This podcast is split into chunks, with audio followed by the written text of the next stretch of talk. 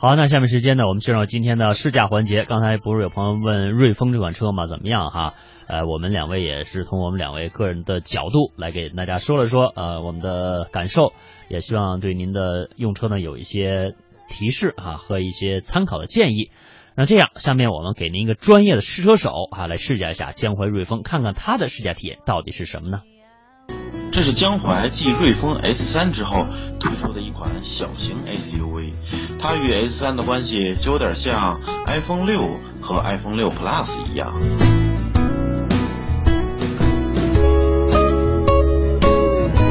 第一眼看到它就觉得挺精神前脸还有大灯的搭配看起来炯炯有神。车身浑圆小巧造型上并不孱弱而车尾一样突出了江淮的造型风格。所以整辆车虽然小，但我觉得并没有因为尺寸小就不用心设计。再加上我们测试的这款车的翠绿颜色，我们试驾的这辆瑞风 S2 不光外观颜色翠绿的很好看啊，这辆车它的内饰颜色搭配我觉得也很年轻，这种鲜红配上黑色啊，整体非常有运动范儿，吸引年轻人。呃，它这个红色就是在这个塑料或者说树脂的表面单纯的一层一层红色啊。如果能像竞争对手那样把这里变成真皮那无论是触感还是看上去的质感都要好很多。而且我觉得这对江淮来说并不是什么难事儿。你看座椅上就是红色和黑色的皮子搭配应该是很简单的啊。如果这里弄成皮子那我觉得呃比竞争对手来说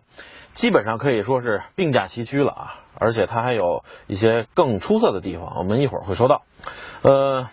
它内饰的颜色就是这样风格呢相比于这个外观比较灵动啊风格显得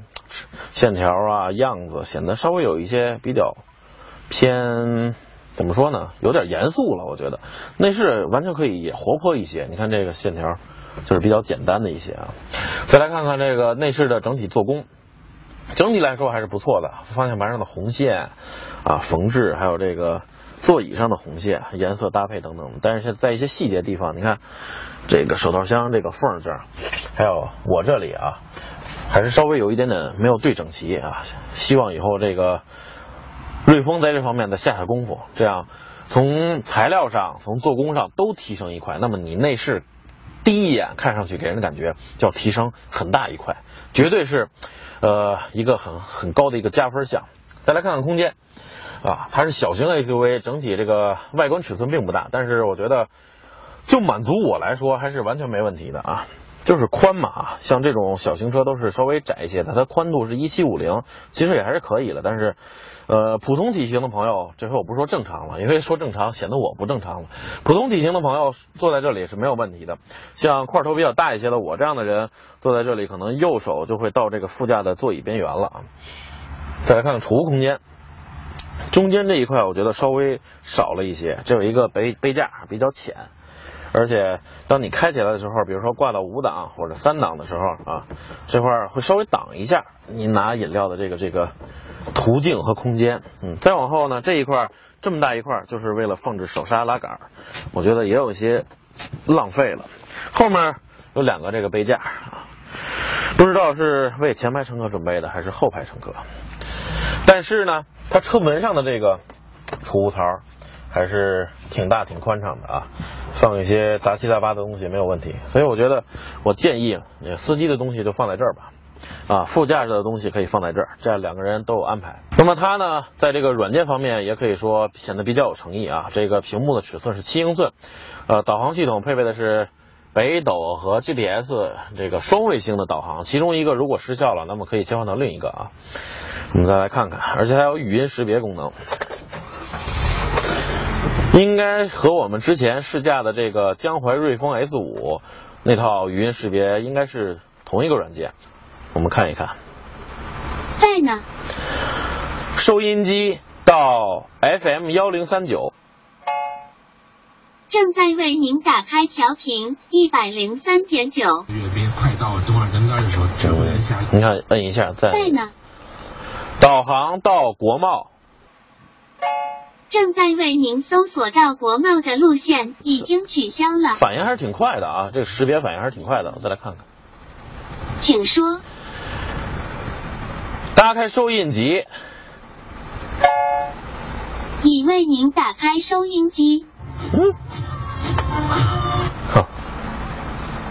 请说。Fm 幺零三九。正在为您打开调频一百零三点九。先是从法国还可以了作为导，再试试导航。您好，导航去，已为您打开导航我。还没想好说哪儿呢，他就给我导航打开了。但是如果你要在导航的这个界面想用语音的话，你还是需要摁一下这个 menu 进入到语音这个界面，然后再说话。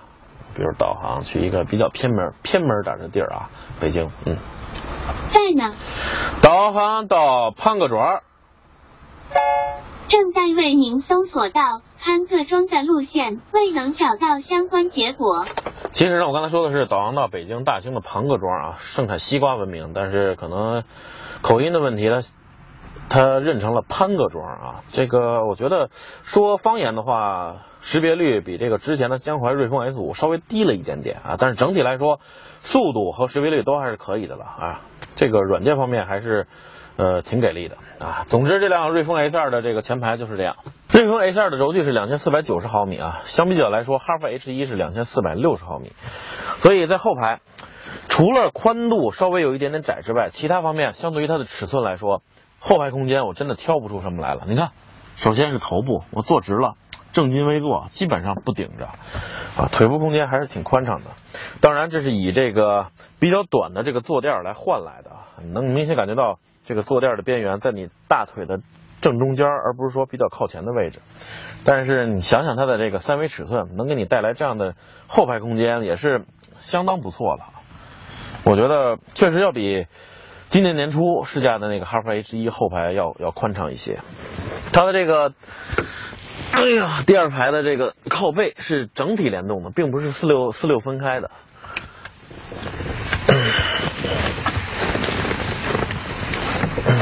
稍等，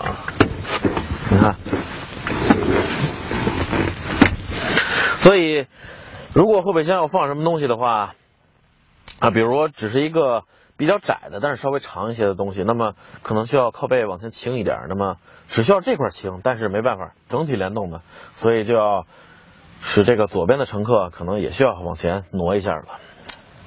我们再来看后备箱，来看看后备箱，这一次我们没有清空，是因为这里所有的东西是我们日常拍摄需要的这些装备，好几个三脚架，一个大的箱子，来。请我们的摄像老师给一个特写，大约这么大，然后在里面还有几个兜子，也就是说这辆车你别看它小，但是后备箱相当能装，一个大的包，而且这些装完之后，当你关上。它的这个遮物帘并没有因为底下的东西而顶起，基本上还是平的，所以并不会影响你后方的这个视野。要知道这些东西我们装在一些更大的 SUV 上面啊，基本上也可以说是堆的挺满了。所以说，它这个后备箱容积正常状态下是四百五十升嘛，确实挺能装的，而且充分的利用起来了。我刚才也说了，它这个靠背是可以放倒的。但是放倒的角度是有限的，好像只能到这个位置。但是不管怎么说，这样也可以将这个空间整体变大一些。所以从第一排、第二排再到后备箱，这辆车尺寸不大，但是确实还是挺能装的。目前来看，全系的江淮瑞风 S2 就只搭配了一台1.5升的自然吸气发动机，匹配的是五档手动变速器或者是 CVT 变速器。我们试驾的这辆车匹配的是五档手动变速器。怎么说呢？呃，它起步的时候，电脑会帮你稍微补点油，让你这个起步更加的顺利一些。但是我个人感觉它的离合结合点的范围稍微有些窄，但是结合的感觉你能清晰的、明显的感觉出来。所以结合的那一刹那稍微多给点油啊，起步会更加顺利一些。起步之后呢，因为它的这个一二档之间的传动比差距还是略微有点大，我通过转速的这个推理推测，差不多。一二档之间传动比的差距还是在一点五左右，所以，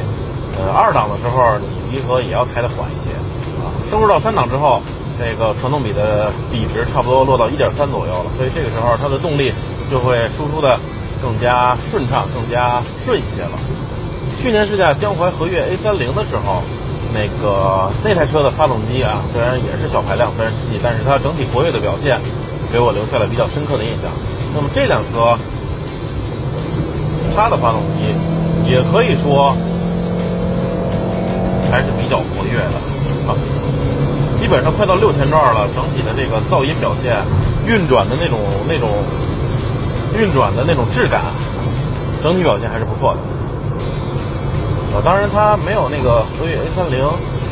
我个人凭记忆觉得啊，没有 A 三零那么的活跃，也是比较活跃啊。整体来说，在这个中国品牌的小排量自然吸气发动机里面，搭配手动变速箱的里面，这种动力输出的感觉还是相当不错。在五档的时候，它的时速一百公里，转速是两千五百、两千六百转差不多啊，也可以说比较好的兼顾了燃油经济性。要知道我之前的那辆炫丽。长城炫丽也是一点五加五档手动，时速一百公里的时候三千转。它的五档手动变速箱啊，换挡的行程还是比较长。你看的手要有这么大的这个移动的距离，而且每一下入档的时候，感觉这个进入这个档条的时候也稍微有一点点生涩和阻力，但是档与档之间。移动还是比较轻快的，就是行程稍微有些长，然后入档的时候那一下阻力还是比较大的。我觉得发动机表现挺活跃，但是手动变速箱，如果你能那种手感能跟上的话，那么这辆小车，毕竟面对的是初次购车的年轻人嘛。如果这个变速箱手感再上去一些，那么我想平时单人去开的话会更有感觉。看着发动机的活跃。但同时也有很大的噪音哦，六千多红线区了，表现依旧稳健。我刚才说是单人情况下表现的如此好，呃，多人的情况下可能会稍微有些这个牵连或者说负担，呃，但是刚才又加了一下速，我觉得多人的情况下对比同级别的其他对手，从发动机配置其他对手应该也是会领先的。真的表现很活跃，所以这辆小车，你别看它是一点五加五档手动，但是实际开起来它却并不慢。当然，我指的是前提有两点：第一是和同级别的这个其他的对手，同级别的配备相差不多相同动力的这个车型来比较，价位啊，或者说这个动力的配置级别啊，得在同一个起跑线上进行比较。第二个就是。呃，在单人的情况下，如果你满载的情况下，当然肯定小排量加这个手动，确实是后段会比较乏力一些。不过，就我目前单人开的话，从一百开始，中途加速真的并不算慢。不过刚才我退档之后加速，你们也能听到它的声音，稍微有一点点。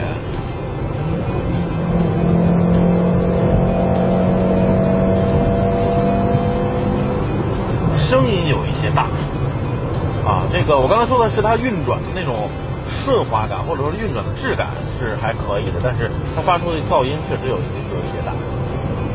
转速在四千以上的时候，现在三千整体表现还是不错。三千的话时速是一百二十公里，所以对于它的动力，我现在可以下一个小总结了啊，可以说是目前这个级别的中国品牌的车型当中，动力表现还是比较活跃、比较不错的。我们刚拿到车是一辆，可以说是一辆准新车。现在快测试完了，它的里程是呃将近九百公里，所以我们拿到的时候应该是六七百的样子，七八呃五六百的样子，基本上就是一辆准新车。所以没有磨合完成，再加上我们这几天试驾的这个程度比较激烈一些，它的综合百公里油耗是八点四升啊，这个这一点数字，这个数字你不用担心。啊，当你买来它作为家用车的话，完全可以降到七点四，甚至是六点四，都是没有问题的。说完了动力呢，再来感受一下它的底盘。呃，相对来说，我觉得它的这个悬挂底盘对于路面一些崎岖的反馈还是比较敏感，也可能跟它的车重比较轻有关。现在路面看上去还是相当平整的，但是你能感觉到车身在小幅度的抖来抖去。这辆车在噪音方面，其实严格来说，如果你仔细听的话，它的这个胎噪还有风噪都是有一些的，但是这种噪音更多的是被它的发动机声音所掩盖了，也就是说发动机的声音更加突出，所以你机器表现活跃，然后再把声音控制的好一些，还有刚才说的这个变速箱的手感，这辆小车那就不光是颜值高了，开起来也是一样的充满着活力。当然，充满活力不一定是操控有乐趣，只是说让你在纵向的动力这一方面花同样的钱，可能会比其他的竞争对手更 happy 一点点。